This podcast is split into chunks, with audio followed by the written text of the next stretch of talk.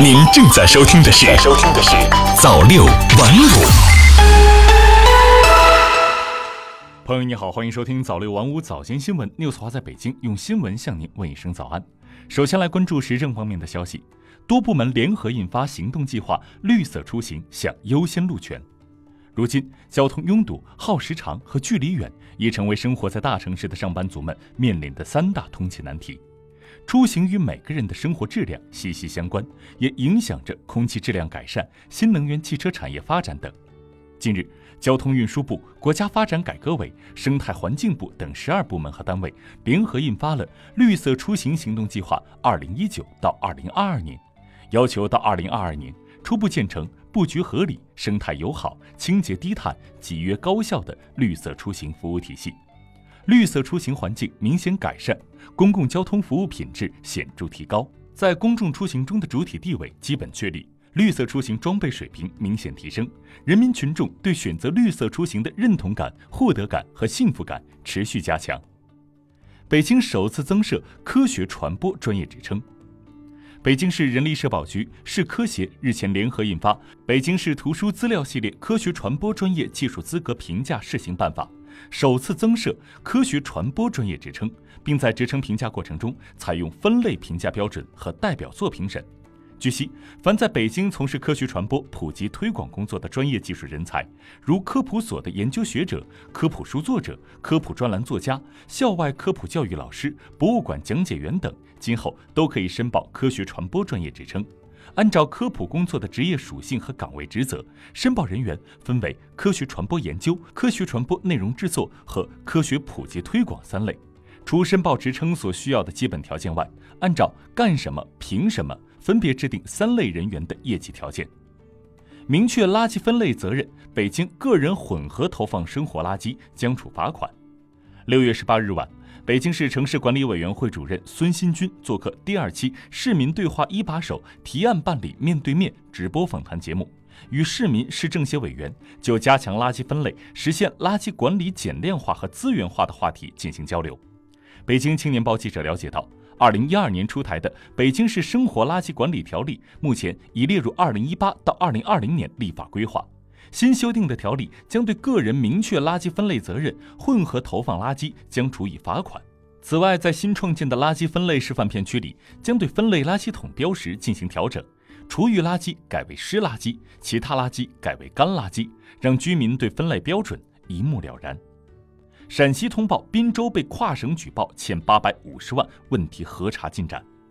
据陕西省纪委监委网站消息。近日，陕西省纪委监委对媒体报道的河北邢台国资委举报陕西滨州市委市政府拖欠其下属企业吃喝款八百五十万元问题进行了核查。经查，二零一二年一月至二零一八年二月，滨州市委市政府及四十三个市级部门共拖欠滨州花园国际酒店八百九十三点九七二七万元接待费。二零一八年四月和五月，陕西省纪委收到有关问题反映后。督促滨州市结清欠款两百一十点三六零五万元。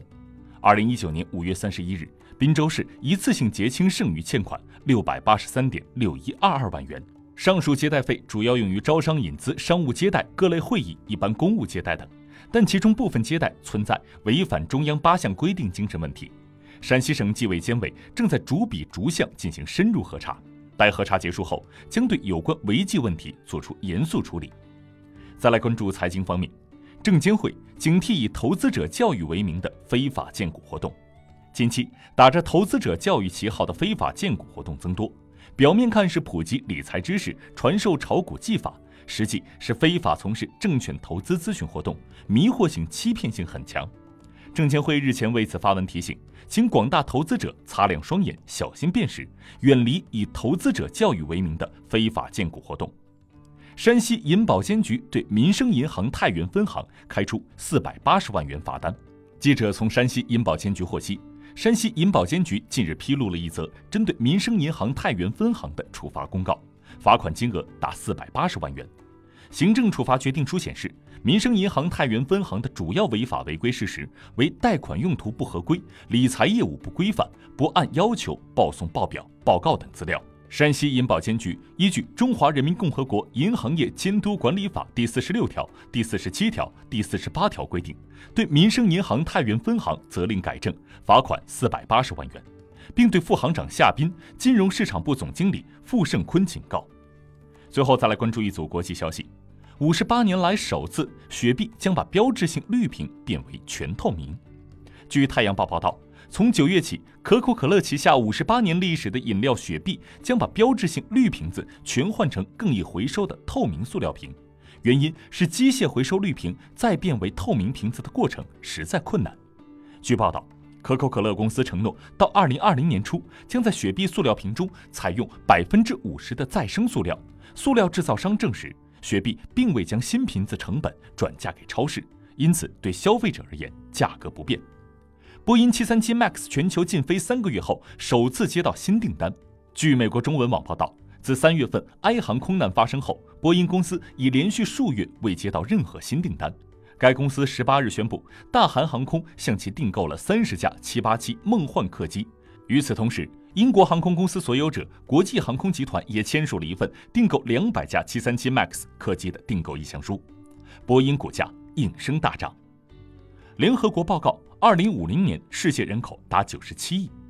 联合国经济和社会事务部十七日发布报告，二零三零年世界人口将从目前七十七亿增至八十五亿，二零五零年达九十七亿，二一零零年或将达一百一十亿。预计二零二七年左右，印度人口将超中国，成世界第一人口大国。二零五零年，人类平均寿命将从目前的七十二点六岁增至七十七点一岁。好了，以上就是今天早六晚五早间新闻的全部内容。我是 news 华，我们晚间再见。早六晚五，新华媒体创意工厂诚意出品。